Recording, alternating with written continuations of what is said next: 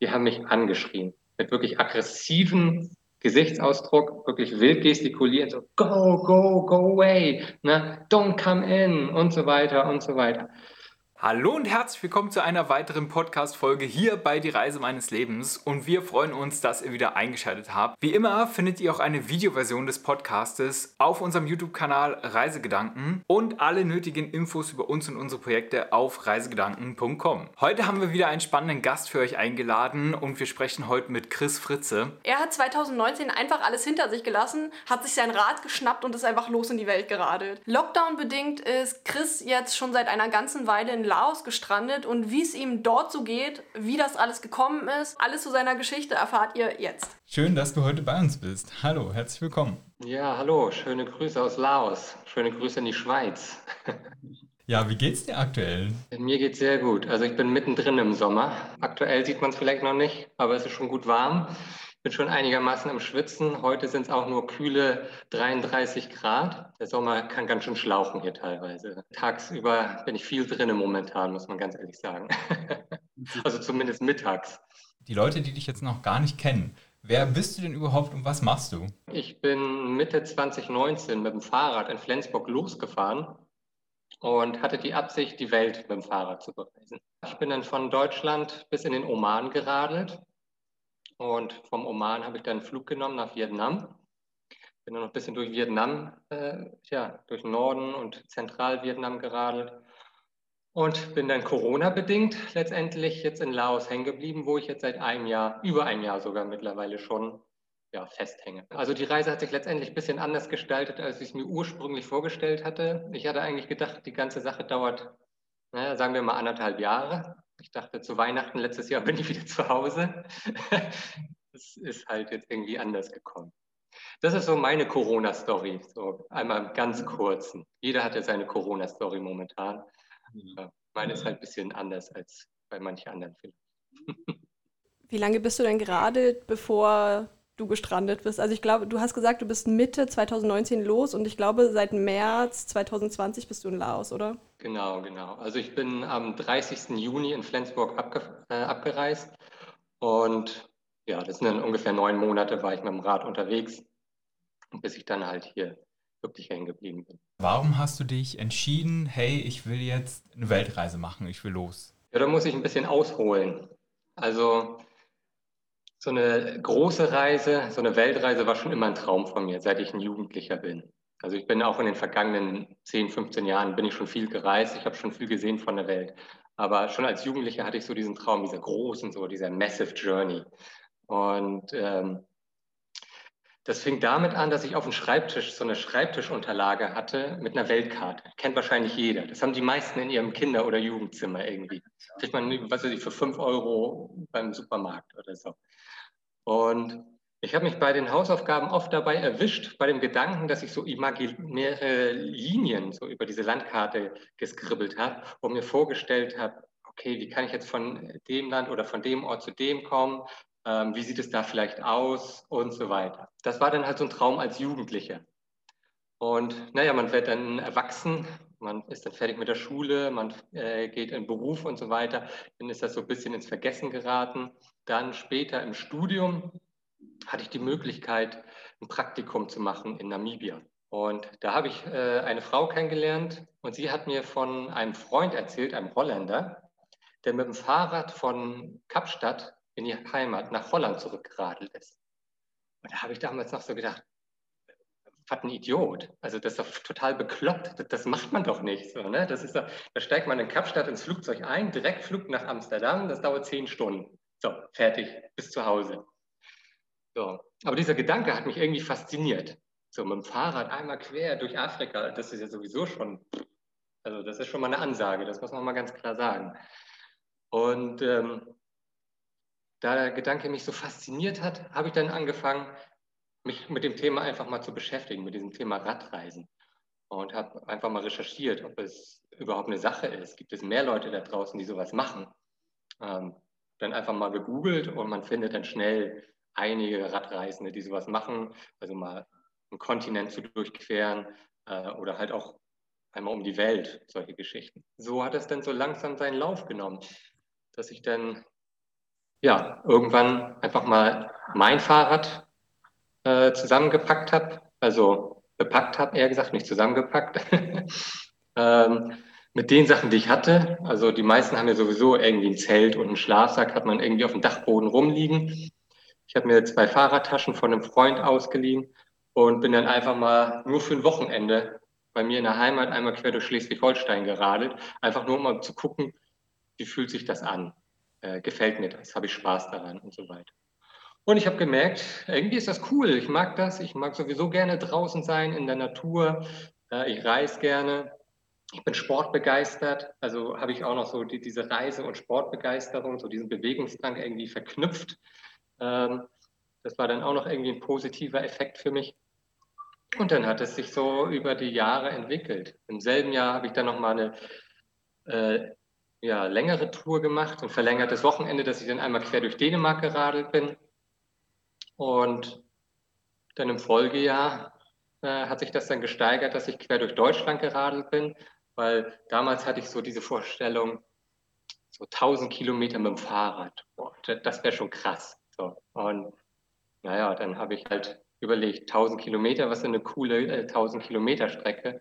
Und das Erste, was mir in den Sinn gekommen ist, war einfach, dass Deutschland hier grob 1000 Kilometer lang ist. Also bin ich in Flensburg in einen Nachtzug gestiegen, runter nach Oberstdorf gedüst und ja, bin dann mit dem Fahrrad, mit meinem ollen Mountainbike äh, zurück nach Flensburg geeiert und war dann zwei Wochen später wieder zu Hause. Und das war dann letztendlich so das hm, Erlebnis, wo ich gemerkt habe, okay, 1000 Kilometer ist ja gar nicht so viel. Das ist überhaupt nicht schwer. So, das ist einfach nur Radfahren letztendlich.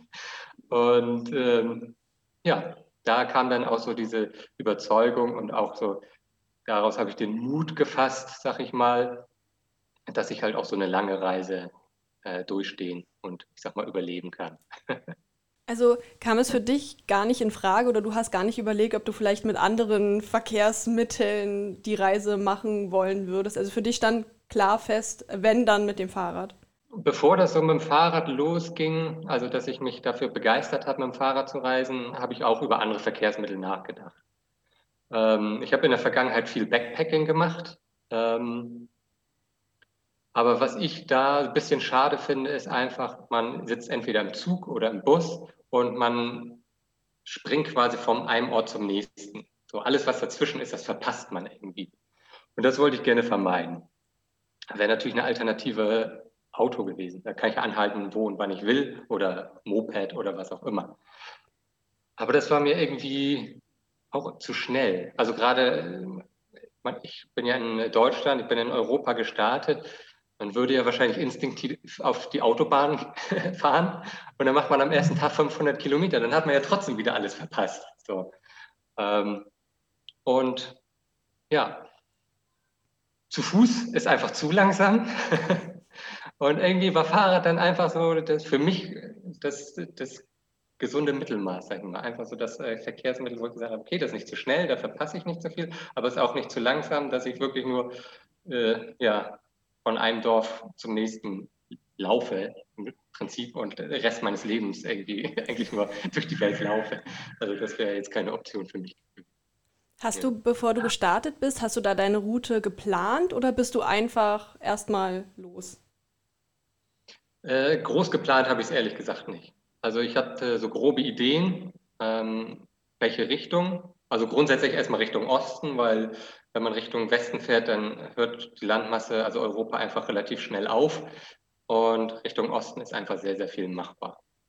Und es gab einige Orte, die ich einfach gerne mal sehen wollte. Was mich schon seit Kindheit sehr gereizt hat, ähm, war der Mittlere Osten. Ich war als Kind so ein großer Fan von den Märchen von Tausend einer Nacht, Aladdin und so weiter.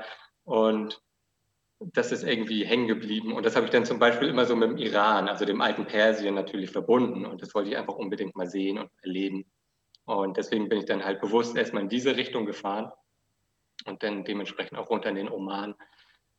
Und ja, meine Idee war und ist, also der Traum der Reise, der lebt ja noch, ähm, letztendlich jeden Kontinent zu besuchen und da dann halt auch wirklich so eine signifikante Strecke zurückzulegen, sodass ich sagen kann, okay, ich habe diesen Kontinent erlebt, äh, so und gespürt in dem Maße, dass ich sagen kann, ja, das war gut, das war eine gute Reise. Und ja, für Südostasien habe ich auch so eine grobe Idee. Also ich bin dann ja, wie gesagt, von, vom Oman nach Vietnam geflogen, nach Hanoi. Da war meine Idee dann von Hanoi, ich sag mal grob, eigentlich Richtung Süden. Also ich habe noch einen Umweg Richtung Norden gemacht, so Hajang Loop. Und dann von da aus wollte ich dann eigentlich nur Richtung Süden, Richtung Kambodscha, Thailand, Malaysia, Singapur, Indonesien und dann letztendlich so einen Sprung machen nach äh, Australien, Neuseeland. So, das ist so die grobe Planung gewesen. Und alles, was danach kommt, ähm, was den amerikanischen Kontinent angeht oder äh, auch den afrikanischen Kontinent, ich weiß, ich will dahin, aber ich habe auch da bisher nur ein paar grobe Ideen, aber ich habe mich selbst noch nicht von einer Idee oder von einer Route selbst überzeugen können. Das kommt, das ist auch irgendwie manchmal, ja, manchmal redet man mit Leuten, äh, die in den Regionen gereist sind oder man liest in anderen Blogs oder äh, guckt irgendwelche Dokus oder so und dann denkt man so, oh, das wäre ja reizvoll. Aber andererseits willst du ja auch dahin und dann so ist man so ein bisschen hin und her gerissen. Ja, also ich bin hier ja, wie gesagt, schon über ein Jahr in Laos und ich habe mich immer noch nicht entschieden, wie es da dann irgendwann mal weitergeht. Aber wie gesagt, erstmal möchte ich äh, überhaupt hier mal weiterkommen und Südostasien bereisen, Australien, Ozeanien. Und bis dahin habe ich ja noch genug Zeit, das dann mal zu entscheiden. Also der Plan ist generell schon weiter und nicht zurück nach Deutschland erstmal. Genau, genau. Also definitiv weiter. Ich hatte in der Vergangenheit die Möglichkeit, äh, nach Hause zu fliegen, also nach dem Lockdown hier. Wir waren im März, ja von Mitte März bis Mitte Mai war ja auch Lockdown hier zwei Monate. Und da gab es dann ja auch die Möglichkeit zurückzufliegen. Damals gab es auch kommerzielle Flüge hier. Mittlerweile gibt es gar keine kommerziellen Flüge mehr hier. Also ab und zu gibt es mal privat organisierte Charterflüge, die dementsprechend natürlich auch kosten. Aber an einem gewissen Punkt habe ich mich einfach entschieden, dass das einfach Teil der Reise ist. Dass ich einfach gesagt habe, pass auf, ähm, wie ich eingangs schon gesagt habe, jeder hat irgendwie so seine Corona-Story und das ist halt meine. So, und ich bin auch ein bisschen dickköpfig, muss ich ehrlich sagen, äh, dass ich da jetzt in den Sack haue und sage, okay, ich äh, breche die Reise ab oder unterbreche die Reise, je nachdem, wie man sehen möchte. Und ähm, nee, da habe ich dann einfach gesagt, ich mache, ich setze das aus und wenn es weitergehen kann, dann geht es halt weiter. Und ich weiß schon jetzt, dass mir das wahrscheinlich schwerfallen wird, weil das ist jetzt ja, ich habe in einigen anderen Ländern dieser Welt gelebt in der Vergangenheit, aber noch nie so lange. Also das ist jetzt ein Stück weit auch hier zu Hause geworden, muss man ganz ehrlich sagen. Also ich weiß, das wird schwer werden. Wie machst du denn das mit dem Finanzieren der Reise? Ja, das ist immer so eine Sache, was viele immer fragen werden, wo man denkt, ah ja. Ja, ja. ja das ist der Klassiker. Ja, ja, also, genau. Oft kommt die Frage eigentlich zuerst. Ja, ja. Wir haben extra gewartet also, ein bisschen. Ja. Habt ihr geschickt gemacht. Sehr gut. Ähm, nee, ich habe vorab einfach gespart. Ähm, ich lebe von meinen Ersparnissen und ich habe vorab der Reise habe ich ähm, kalkuliert so ein Budget von 500 Euro im Monat und damit komme ich eigentlich auch sehr gut hin. Es gibt Orte, da braucht man mehr. Hier in Südostasien brauche ich weniger. Ähm, aber es kommen dann natürlich auch mal so Kosten wie so ein Flug äh, dazu. So, also mit 500 Euro ist man auch, äh, muss man ehrlich sagen, sehr, sehr komfortabel unterwegs. Ich hatte das Glück in meinem Leben halt äh, sparen zu können, muss man dazu sagen.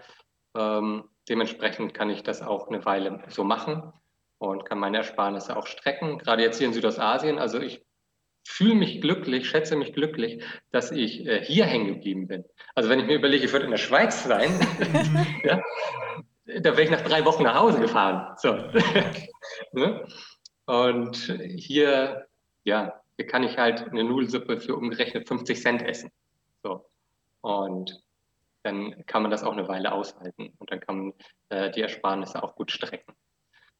Ja, so finanziere ich das letztendlich. Ähm, ich habe, ja, ab und zu äh, spendieren mir einige Leute virtuellen Coffee ähm, das ist halt auch ganz nett, ist nochmal so ein ähm, kleines Taschengeld an der Seite. Ähm, auch an der Stelle einmal herzliches Dankeschön an alle, die es bisher gemacht haben. Äh, ich freue mich jedes Mal. Der Kaffee schmeckt dann immer besonders gut an dem Tag. Zuletzt habe ich hier an einer Sprachschule, an einer Englischsprachschule als Englischlehrer ausgeholfen. so als Vertretungslehrer. Also ich bin jetzt quasi bei denen auf der Vertretungslehrerliste und wenn dann mal jemand ausfällt oder Not am Mann ist, dann können die mich anrufen und dann springe ich halt ein und dann kriege ich auch noch mal ein paar Dollar. Dann komme ich auch noch mal gut durch die Woche. Das finde ich grundsätzlich auch noch spannend. Also du hast es ja auch schon gesagt, durch deine Zwangspause in Laos lernst du das Land ja ganz anders kennen und die Menschen auch mhm. ganz anders kennen. Also ich denke mal, du bist nicht mehr der typische Tourist, der irgendwie nur die Touristenpfade geht. Du, du kannst tiefer eintauchen. Und deswegen die Frage, wie, wie empfindest du denn die Menschen, die Kultur? Also wie gefällt dir Laos grundsätzlich als jemand, der schon lange dort ist? Also als Tourist sehe ich mich nicht mehr. Also ich glaube, die Einheimischen sehen mich immer noch als Touristen, weil ich einfach weiß bin, weil ich anders aussehe. Ähm, aber ich sehe das halt so, dass ich halt auch letztendlich diese seltene und wahrscheinlich auch die einmalige Chance habe, so ein Land in seiner wirklich äh, ursprünglichsten Art und Weise kennenzulernen. Also das wird sich in meiner Lebenszeit wahrscheinlich nicht wiederholen. Und dementsprechend kann ich halt hier wirklich Sachen sehen und erleben mit quasi Null Tourismus drumherum. Und das, das empfinde ich schon als sehr besonders. Deswegen versuche ich hier auch wirklich viel mitzunehmen. Versuche auch möglichst tief einzutauchen, dass ich halt auch mit den Locals viel zu tun habe.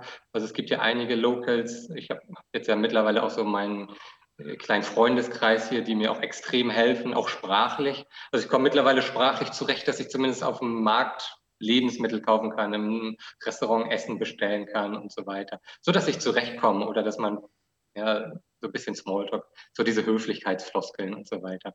Wie gesagt, ich weiß schon jetzt, äh, dass es mir schwer fallen wird, äh, hier irgendwann wieder abzureisen, da das halt wirklich ein Stück weit zweite Heimat geworden ist.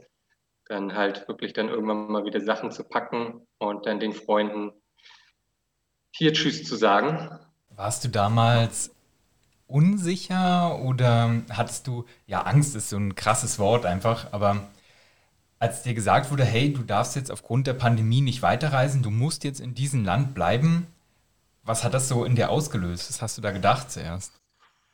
Ja, das war ein ganz schöner, ja, ich sag mal, ich war, war ein kleiner Schocker.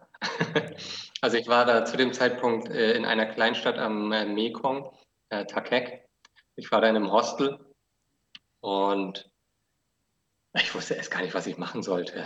Also ich war wirklich so hin und her gerissen, habe versucht, so meine Möglichkeiten äh, abzuwägen. Was ich letztendlich gemacht habe, ich habe mit einer äh, anderen Hostelbewohnerin habe ich mich hingesetzt und wir haben bestimmt zwei, drei Stunden einfach nur gequatscht. Einfach mal so seine Gedanken ausspucken und einfach nur mal mit jemandem darüber reden, wie es in einem, äh, äh, ja, wie es einem geht, was in einem vorgeht. Und das hat mir extrem geholfen, so dass ich dann letztendlich entschieden habe, okay, ich setze die Sache hier aus bevor ich mit ihr gesprochen habe, das, das, das, war komisches Gefühl. Also es war richtig so eine Entscheidungsstarre. Was, was mache ich denn? Also ich habe mich so ein bisschen gefühlt wie so wie in so einer Entscheidungssülze quasi. Du hängst da und denkst so, was, was mache ich hier? Also, keine Ahnung. Äh, so ein Scheiß. Äh, man, man, man, man, hat ja auch keine Ahnung, äh, wie lange das dauert. Ich habe gedacht, hey, wie lange kann sowas schon dauern? Maximal drei Monate. So, ich habe damals gedacht, kein, keine Wirtschaft der Welt kann es sich erlauben, so lange runterzufahren und dicht zu machen. Das ist einfach undenkbar. Ja? Ich, ich habe ich hab einen Business-Background und also einfach so von meinem Business-Verständnis war das einfach völlig absurder Gedanke. So, ja, heute sind wir schlauer, wir wissen, es geht. Ja, dann hat sich das ja so hingezogen mit der Zeit und dann letztendlich habe ich da auch zu dem Zeitpunkt nur von Tag zu Tag, von Woche zu Woche gelebt und habe wirklich jeden Tag die Nachrichten gecheckt. Also einmal aus Laos, aber auch aus sämtlichen Nachbarländern. So. Also ich habe da bestimmt jeden Tag zwei Stunden verbracht, einfach nur die Nachrichten zu checken. Was ist möglich? Rückblickend kann ich sagen, ich glaube, das hat mich auch ein bisschen gehemmt, letztendlich denn das Land, ähm, ja, also diese Möglichkeit, dieses Land äh, tiefer und besser kennenzulernen, äh, ausgebremst. Einfach dann wirklich so dieses Commitment zu machen, okay, ist es jetzt, wie es ist. Ähm, auch einfach an dem Bewusstsein, egal wo ich auch sonst wäre in der Welt, ich, ich wäre ja auch in jedem anderen Land, könnte ich mich nur beschränkt bewegen. So, und das ist hier nicht anders. Und wenn, als ich dann diese Entscheidung gemacht habe, okay, also aktuell rechne ich nicht vom letzten Quartal dieses Jahres, dass sich irgendwas bewegt. aber einfach mit, diese, mit diesem Mindset geht es mir jetzt auch viel äh, besser. Also, dass ich jetzt halt wirklich auch, ich habe vorher schon viel gemacht, aber ich glaube, ich mache jetzt noch viel mehr. So, ich investiere halt Zeit, äh, wirklich äh, etwas der Sprache zu lernen. Das habe ich halt damals nicht gemacht, weil ich, als ich hierher gekommen bin, habe ich gedacht, ich bin hier zwei, maximal drei Wochen. Wer lernt schon eine Sprache für einen Urlaub, sage ich mal, für drei Wochen. So, außer die Höflichkeitsphrasen wie Hallo, Tschüss, äh, Danke und ein Bier bitte, so ungefähr. Was haben denn deine Familie und deine Freunde gedacht? Also sowohl als du 2019 zu der Reise aufgebrochen bist, als auch als dann diese ganze Pandemie-Geschichte hochkam. Also wollten die, dass du zurückkommst oder haben sie es von Anfang an unterstützt? Was haben die gedacht? Familie und Freunde, die haben das von Anfang an unterstützt. Also die fanden das äh, klasse, die haben gesagt, äh, super, mach dein Ding. Ne, das ist so ein, du hast jetzt die Möglichkeit, das zu machen. Ähm, mach einfach. Also auch von, insbesondere von Seiten äh, meiner Mutter habe ich enorme Unterstützung. Also vieles wäre auch gar nicht möglich, muss man ganz ehrlich sagen, äh, ohne die Unterstützung meiner Familie. Also da muss ich natürlich auch äh, herzliches, riesiges Dankeschön ausrichten an der Stelle an meine Mutti, also die mir da an mancher Stelle den Rücken frei hält. Also und wenn es nur um die Post geht, dass jemand die Post entgegennimmt. Ähm, natürlich kriege ich mittlerweile nicht mehr viel Post, aber kommt ja trotzdem hin und wieder mal irgendwie irgendwas. Wenn es nur der jährliche Rentenbescheid ist oder so, da muss ja auch irgendwo hingehen. Von dem her haben auch eigentlich alle gesagt, mach einfach das, was sich für dich richtig anfühlt, das, was für dich gut anfühlt. Deswegen bin ich letztendlich auch in Laos geblieben, weil meine äh, Erlebnisse zuvor in Vietnam an den letzten Tagen, die waren alles andere als schön. Und ich hätte ja auch noch die Möglichkeit gehabt, äh, am letzten Tag äh, nach Thailand rüber zu fahren. Aber da hatte ich halt die Bedenken, dass mich solche Erlebnisse halt wieder einholen. Hätte ja sein können. Und hier in Laos war ich zu dem Zeitpunkt schon, weiß nicht, ein, zwei Wochen oder so. Ja, hier wusste ich, hier, hier bin ich willkommen. Also hier ist die Welt in Ordnung. Hier ja, werde ich respektiert und hier geht es mir gut. Was ist denn in Vietnam passiert, als du gegangen bist? Oh, ja. ja. Also ich bin, wie gesagt, erst durch den Norden von Vietnam geradelt und da war noch alles okay. Ähm, kam dann so, als ich dann im Norden auf der Hajang Loop unterwegs war, kam dann so die ersten äh, Pressemeldungen, dass halt ein neuer Virus ausgebrochen ist in China. Wie ich gerade eben schon sagte, niemand wusste, was da drüber so richtig. Und die Wahrnehmung da war dann auch mehr so, äh, ja, das ist so dieses äh, shiny thing. So, wahrscheinlich irgendwie wieder so eine Vogelgrippe, wie sie sowieso alle fünf Jahre passiert. Das war erst so die, das war so der O-Ton zu dem Zeitpunkt.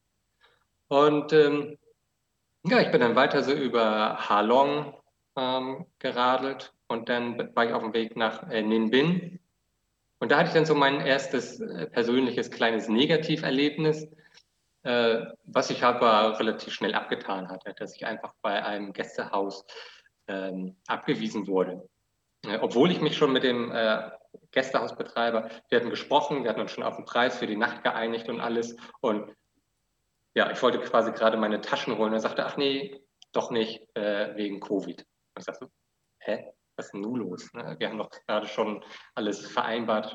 Und er sagte, nee, nee, sorry. Okay, bin ich halt zum Gästehaus auf der anderen Straßenseite gegangen, alles war gut. Und ja, die nächsten Tage war ich in den Bin. Es war dann auch schon relativ ausgestorben da, wie auch schon in Halong zuvor. Und ähm, das liegt halt aber auch daran, weil der Großteil des Tourismus in Vietnam chinesischer Tourismus ist. Als ich dann den Bin verlassen habe, da ging es dann rapide bergab. Ich bin die Küste entlang gefahren, weil meine romantische Idee von Südostasien war, dass ich einfach einmal der Küste entlang fahre, äh, am Ende des Tages mein Zelt am Strand aufstelle, äh, noch ein bisschen schwimmen gehe oder schnorcheln gehe. Ich habe mir in Hanoi extra Schnorchel-Equipment gekauft, so, das, das habe ich bis heute nicht benutzt. Und ähm, ja, dann bin ich in diese kleine Küstenstadt gekommen und wollte eigentlich nur in irgendein Gästehaus oder Homestay, irgendeiner Unterkunft einfach einchecken und den Rest des Tages am Strand verbringen und chillen und schnorcheln. Ja, Pustekuchen. Jeder hat mich abgelehnt. Also wirklich jeder. Also wirklich schon an der Türschwelle. Also die wollten nicht mal, dass ich reinkomme in, in ins Hotel oder was auch immer. Und das war dann schon echt, das war schon echt uncool. Das hat sich nicht gut angefühlt. Mhm. Und ich habe dann letztendlich wirklich den ganzen Tag damit verbracht, also irgendwie eine Unterkunft zu finden. Ich habe zwischenzeitlich natürlich auch gedacht, Mensch, dann stellst du jetzt einfach dein Zelt hier irgendwo auf und gut ist. Aber ich habe dann auch gedacht, okay, die Menschen sind halt nervös, sie haben Angst wegen des Virus. So, und deswegen wollte ich dann auch nicht mein Zelt irgendwo aufstellen, um irgendwie noch unnötig Ängste zu schüren. Das war so mein Gedanke. Deshalb habe ich gedacht, es ist besser, wenn ich irgendwo drinnen irgendwie mir ein Zimmer nehme oder so. Und ich habe dann wirklich dann, ich weiß nicht, nach vier, fünf Stunden Suche, muss man sich mal reinziehen, in Touristenhochburg, ja, und gerade in Touristenland wie Vietnam, fünf Stunden Hotelsuche, habe ich dann wirklich in so einer lokalen Nachbarschaft so äh, kleines privates Homestay ähm, gefunden, das eine ältere Dame betrieben hat, zwei Zimmern, die sie halt frei hatte. Die waren dann so freundlich, mich für die Nacht aufzunehmen. Aber die Tochter musste sie auch erstmal überzeugen, dass das okay war, dass ich die Nacht da verbringe. Ne? Also ich habe dann auch meinen Reisepass gezeigt, hier, ich bin schon länger im Land. Ähm, und das hat dann auch überzeugt letztendlich. Dann sitze ich da auf dem Zimmer, ganz alleine, hungrig und frage auch, äh, wie sieht es aus mit Essen? Na, ich würde jetzt in die Stadt gehen. Na, hast du, habt ihr da irgendwelche Empfehlungen? Diese, ah, bitte das Haus nicht mehr verlassen heute. Ich sage so, wie? Ich sage so, ich, ich habe aber Hunger. Und die so, ja, wir kochen was und dann kannst du mit uns essen. Sag ich, na gut, ist ja auch ganz nett. Na, dann halt, ist halt, ja, auch ein bisschen in die vietnamesische Kultur eintauchen können, so mit einer Familie zusammensitzen und essen. Nee, sie haben für mich gekocht, aber das haben sie mir aufs Zimmer gebracht. Also ich saß dann da alleine auf dem Zimmer ja, mit meinem Home-Cooked Meal und da habe ich dann schon gedacht, was geht denn jetzt ab? Ne? Dreht die Welt jetzt wirklich durch? So, also wegen des Virus. Und ähm, das hat sich nicht gut angefühlt. Also mich letztendlich verstecken zu müssen, weil sie halt wirklich die Befürchtung hatten, dass die Nachbarn äh, mich sehen könnten und das vielleicht den äh, Behörden melden könnten, dass irgendwie was nicht ganz koscher ist. Und dann haben sie mir noch gesagt, ach übrigens, ja, du musst morgen früh auch vor 8 Uhr bitte auschecken. Kinder auf der Straße, wenn sie mich gesehen haben, auf dem Finger, also mit dem Finger auf mich gezeigt, laut Corona, Corona geschrien. Äh, die Menschen, auf, die am Straßenrand äh, saßen, äh, was weiß ich, auch Straßenhändler und so weiter, wenn die mich gesehen haben, haben sie sich von mir weggedreht, ihre äh, Nasen und Münder mit ihren Händen bedeckt. Ähm, Boah, das ist aber heftig. Ja, so, und das ging dann die nächsten Tage so. Ich kann es halt differenziert sehen. Also ich, ich kann das nachvollziehen, dass einfach Angst und Panik vorhanden war. Und ich weiß auch, dass äh, hier in Südostasien in, die Informationen, die halt gestreut werden, passiert halt viel über Social Media. Diese Panik hat sich halt extrem äh, ausgebreitet. Aber es hat sich echt nicht gut angefühlt. Insbesondere an meinem letzten Tag wurde es dann also sehr extrem. Also ich glaube, das ist das Heftigste, was ich emotional auf meinen Reisen bisher erlebt habe. Und zwar äh, war ich an einem Punkt, wo die Menschen nicht mal mehr bereit waren, mir Lebensmittel zu verkaufen. Ich stand an, an der Türschwelle von Läden, die haben mich abgewiesen. Und nicht in irgendeinem netten Ton, dass sie gesagt haben, hey, pass auf, wegen Covid ähm, haben wir jetzt hier Hygieneregeln, bla bla. Nee, die haben mich angeschrien. Mit wirklich aggressiven Gesichtsausdruck, wirklich wild gestikulieren, so go, go, go away, ne? don't come in und so weiter und so weiter. Äh, das ist nicht so geil. Und das fühlt sich nicht gut an.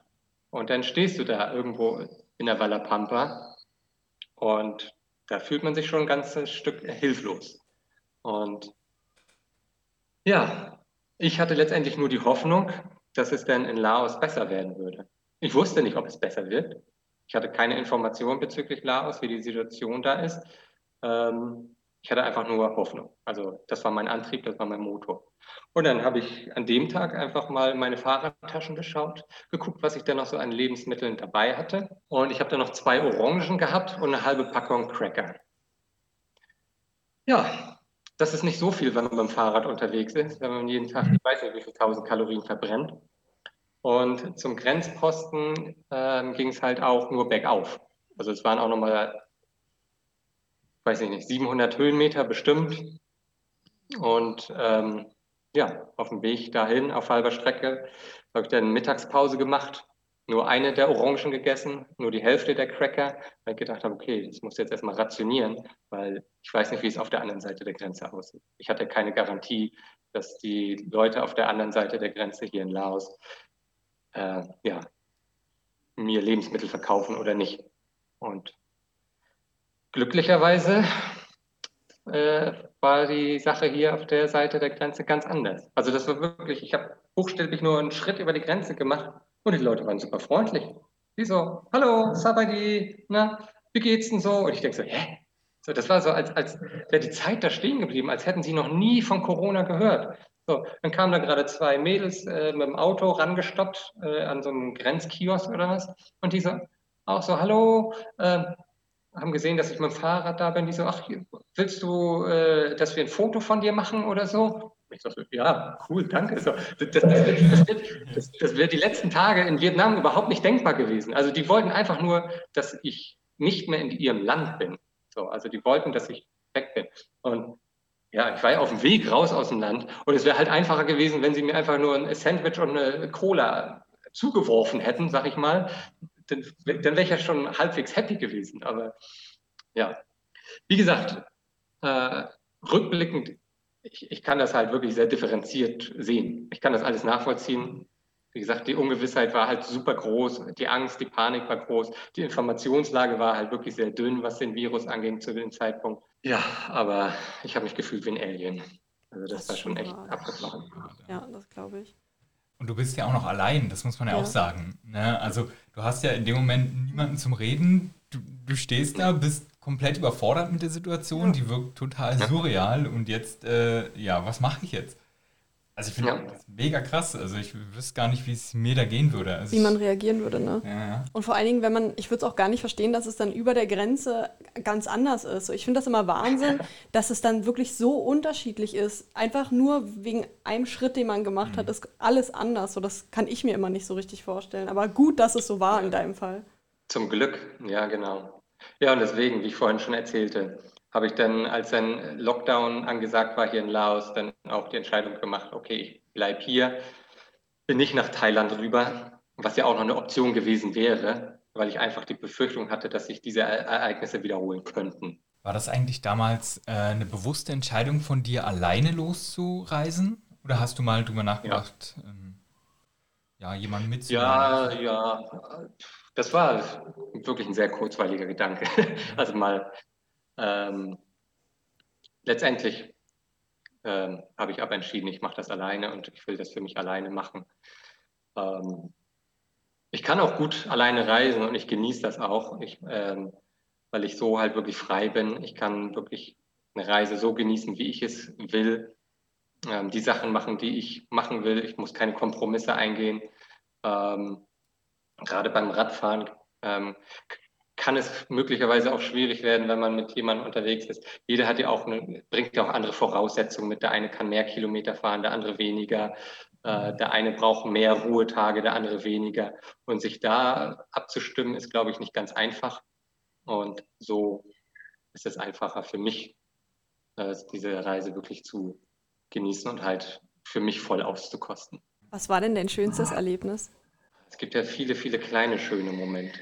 Also es gibt ja, gerade beim Radfahren ist ja, ist ja so eine Achterbahnfahrt der Gefühle. Also gerade wenn man so durch ähm, wirklich bergige Regionen fährt und wirklich mal so einen ganzen Tag so einen Berg hochfährt und wenn du dann da auf, wirklich auf dem Gipfel stehst und einfach eine Wahnsinnsaussicht hast, das ist natürlich ein toller Moment. Das ist dann oftmals einfach so ein Gänsehautmoment. Also ich habe einfach das Glück gehabt, viele tolle Menschen kennenlernen zu dürfen. Also was ich einfach wieder mal gelernt habe auf dieser Reise, ist einfach, dass die Welt einfach ein unfassbar guter Ort ist. Also es einfach unfassbar viele tolle Menschen da draußen gibt, ähm, hilfsbereite Menschen, dass wenn man sich einfach dem auch ja, ein Stück weit öffnet, dass viele Menschen auch bereit sind, sie äh, dich Teil ihres Lebens äh, sein zu lassen. Und das ist schön, das fühlt sich gut an. Also wenn man dann, ich habe so unfassbar viel Gastfreundschaft erlebt auf dieser Reise. Also in einigen Ländern, das insbesondere im, im Iran habe ich sehr viel Gastfreundschaft äh, kennengelernt oder auch in Serbien ähm, äh, oder in der Türkei, Georgien. Aber ich glaube, das sind so die Top 4, was äh, Gastfreundschaft angeht bisher. Also es ist sensationell. Einfach, das sind ja letztendlich wildfremde Leute, aber oftmals äh, ist es mir halt passiert, dass die Leute einfach neugierig waren, mich angesprochen haben oder mich einfach auch nur angehalten haben, als sie mich mit dem Fahrrad irgendwie gesehen haben. Einfach nur, hey, halt doch mal an, wo kommst du her, wo willst du hin? Komm rein, äh, auf einen Kaffee. Und aus dem Kaffee wurde dann oftmals mehr, dann wurde es noch ein äh, Dinner und dann kam noch das Bier und dann kam noch der Schnaps und dann, ach, kannst auch hier heute Nacht pennen, gar kein Problem. So, und äh, aus einer Nacht wurde dann auch manches Mal zwei Nächte. Also, das ist schon völlig abgefahren. Also die Welt ist einfach ein unfassbar toller Ort mit tollen Menschen. Also das ist so meine Message. Also man muss da keine Angst haben, ähm, dass es irgendwie nur schlechte Menschen gibt. Klar, einer von tausend ist immer ein Arsch, muss man ganz klar sagen. Kann man auch als Zitat das einfügen eigentlich. ja, ich ja nur mal so. Ja. Also das sind ja zum Beispiel auch Erlebnisse, die du erst hast, wenn du wirklich Zeit hast. Na, wenn, du, wenn du wirklich sagst, hey, ich kann so lange reisen, wie ich möchte und ich bin nicht gebunden und ich muss nicht zurück oder ich weiß, ich muss nicht in drei Monaten zurück sein, sondern ich kann mich einfach treiben lassen von dem Ganzen. Ich find, wenn du dir die ein, Zeit nimmst vor allem. Ja, genau. Das ist ein Riesenunterschied, ja. finde ich. Ja, das war mir auch wichtig auf dieser Reise, einfach äh, mir die Zeit zu nehmen. Ich hatte ja, wie gesagt, vor ein paar Jahren schon mal so eine Radreise quer durch Deutschland gemacht und mein größtes Learning aus dieser Reise war einfach, dass ich mir einfach keine Zeit für Land und Leute genommen hatte. Ich bin wirklich jeden Tag einfach nur Rad gefahren. So. Und es gab natürlich einige Menschen, die ich unterwegs getroffen habe und auch einige schöne Orte, wo ich einfach gerne einen Tag verbracht hätte. Aber ja, ich hatte halt limitiert Zeit zu dem Zeitpunkt und habe gedacht, ah, scheiße, ich muss weiter. Und dementsprechend war das mein größtes Learning zu dem Zeitpunkt. Und das wollte ich dann auf dieser Reise einfach vermeiden. Und dass ich mir einfach dieses, diesen Luxus gönne, einfach zu sagen, hey, hier gefällt es mir gerade, hier bleibe ich jetzt mal zwei, drei Tage oder auch eine Woche, wie auch immer. Ich glaube, für viele ist auch immer die größte Hürde, aus diesem Hamsterrad auszusteigen. Mhm. Ja, du hast ja dein gewohntes Setting zu Hause, du hast deinen sicheren Job, du hast, ähm, ja, dir wird also einfach Sicherheit vorgegaukelt von unserer Wirtschaft auch, ja. Und dann zu ja. sagen, hey, ich verzichte auf das ganze Geld. Wie war das für dich? War das für dich schwer, aus diesen ja, aus unserem System auszusteigen? Ist ein schwieriges Thema, sehr komplexes Thema, das muss ja. man ehrlich sagen. Für mich war es relativ einfach, weil ich zu einem gewissen Zeitpunkt einfach so die Entscheidung getroffen habe, okay, du machst jetzt diese Reise. Das war jetzt ein Traum für 20 Jahre deines Lebens. Wie lange willst du noch warten? Nochmal 20 Jahre bis zur Rente? Als Rentner habe ich vielleicht gar nicht mehr, äh, bin ich gar nicht mehr körperlich in der Lage, das zu machen. So, vielleicht schaffe ich es nicht mal bis zur Rente. Ja, also da denke ich zum Beispiel äh, an meinen Stiefvater der, der ist vor, bevor er überhaupt in die Rente gekommen ist, ist er verstorben, so im Alter von 63. So. Und das war für mich dann auch, auch nochmal so ein kleiner Anschub zu sagen, hey, du hast keine Garantien, wie lange dein Leben letztendlich äh, sein wird. Ja, ich hatte auch alles. Ich hatte meine Wohnung, ich hatte einen sicheren, gut bezahlten Job, ich hatte Auto, ich hatte allen Schnickschnack, den man sich halt vorstellen kann, den man halt zu Hause hat. Du, was mich noch sehr interessiert, wie machst du das denn mit deinen Unterkünften, wenn du mit dem Rad unterwegs bist? Fährst du einfach und wenn du wo vorbeikommst, dann nimmst du das oder hast du ein Zelt oder hm. ja? Ähm, bevor ich hier in Südostasien angekommen bin, habe ich äh, meistens gezeltet. Also ich habe ein Zelt dabei, ich habe auch eine Hängematte dabei. Also bin ich relativ flexibel, was jetzt gerade die Begebenheiten angeht. Ich nehme halt eine Unterkunft, die gerade irgendwie unterwegs ist. Also ich plane da eigentlich nie voraus, weil auch da will ich mich nicht äh, unter Druck setzen, so, okay, ich muss jetzt noch so und so viele Kilometer fahren, weil ich die und die äh, Unterkunft schon gebucht habe. Und das funktioniert gut für mich. Auch das mit dem Camping funktioniert sehr gut für mich. Ich fahre dann einfach immer ein bisschen ab von der Straße, ein paar hundert Meter, 500 Meter ab von der Straße, ein bisschen verstecken hinter Bäumen, Hügeln, Sträuchern, was auch immer, so dass ich mich sicher fühle. Und andererseits ist es mir auch wichtig, da ich ja meistens gar nicht weiß, ob das jetzt irgendwie auch vielleicht Privatgrund ist, möchte ich der Person auch nicht auf den Schlips treten, mhm. dass ich da irgendwie jetzt ungefragt irgendwie campe oder so. Deswegen halte ich es dann auch immer so, dass ich halt äh, spät ankomme, Zelt aufstellen, früh abhauen und alles sauber hinterlassen, also kein Müll hinterlassen oder so. Und das funktioniert gut.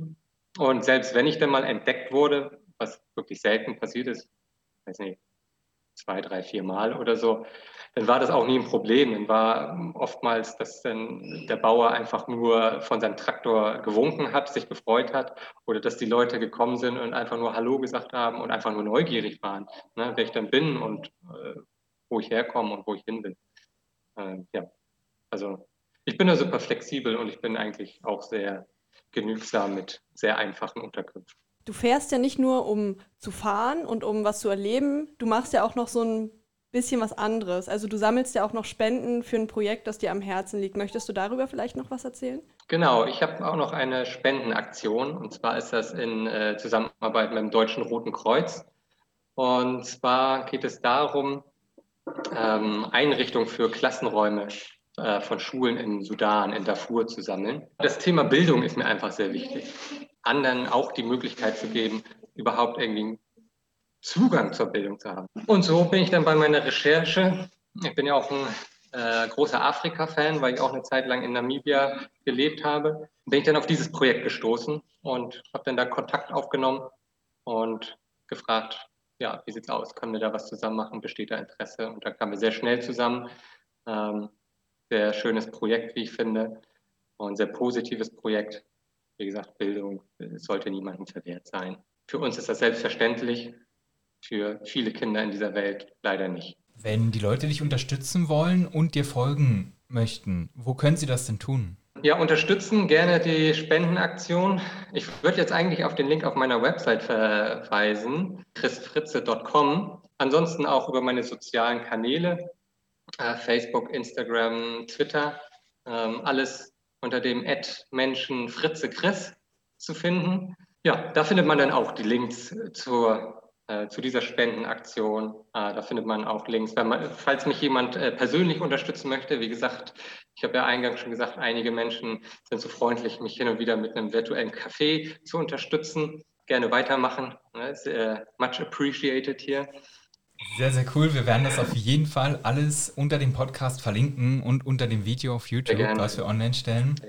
Die Frage, die wir allen Leuten stellen, die so bei uns waren, wie war es mhm. denn heute für dich? Sehr amüsant. Schön. Also, da haben meine Nachbarn ja auch ein bisschen was dazu getan. Ja, ja nee, war sehr schön. Ist äh, auch mal schön, äh, aus bekannten Gefilden sich zu unterhalten und sich auszutauschen. Nee, war schön. War sehr angenehm. Ein sehr schönes, angenehmes Gespräch mit euch. Können wir gerne in der Zukunft mal wieder machen. Ja, sehr gerne. Und falls du mal irgendwann durch die Schweiz radelst, kannst du sehr gerne auch mal in Basel bei uns vorbeikommen. Ja, gerne. Basel ist schön. Basel war ich berufsbedingt in der Vergangenheit einige Mal. Also ja, gerne. Komme ich äh, gerne drauf zurück dann. Vielen Dank, dass ihr eingeschaltet habt zur heutigen Folge. Es war super spannend mit Chris zu sprechen. Uns hat es mega Spaß gemacht. Wir finden die Projekte, die du machst, super. Wir unterstützen das natürlich. Auch für dich alles Gute in der Zukunft. Immer safe travels, dass du alle deine Ziele erreichst, wo du so hinkommst und hin möchtest. Wenn ihr Chris folgen wollt, dann verlinken wir euch seine Webseite chrisfritze.com unter dem Podcast und unter dem Video und auch seine ganzen anderen Social Media Kanäle. Vielen Dank auch an euch, dass ihr eingeschaltet habt hier bei Die Reise meines Lebens und wir sehen uns hoffentlich bei der nächsten Folge wieder. Macht's gut und bis dann. Ciao. Tschüss.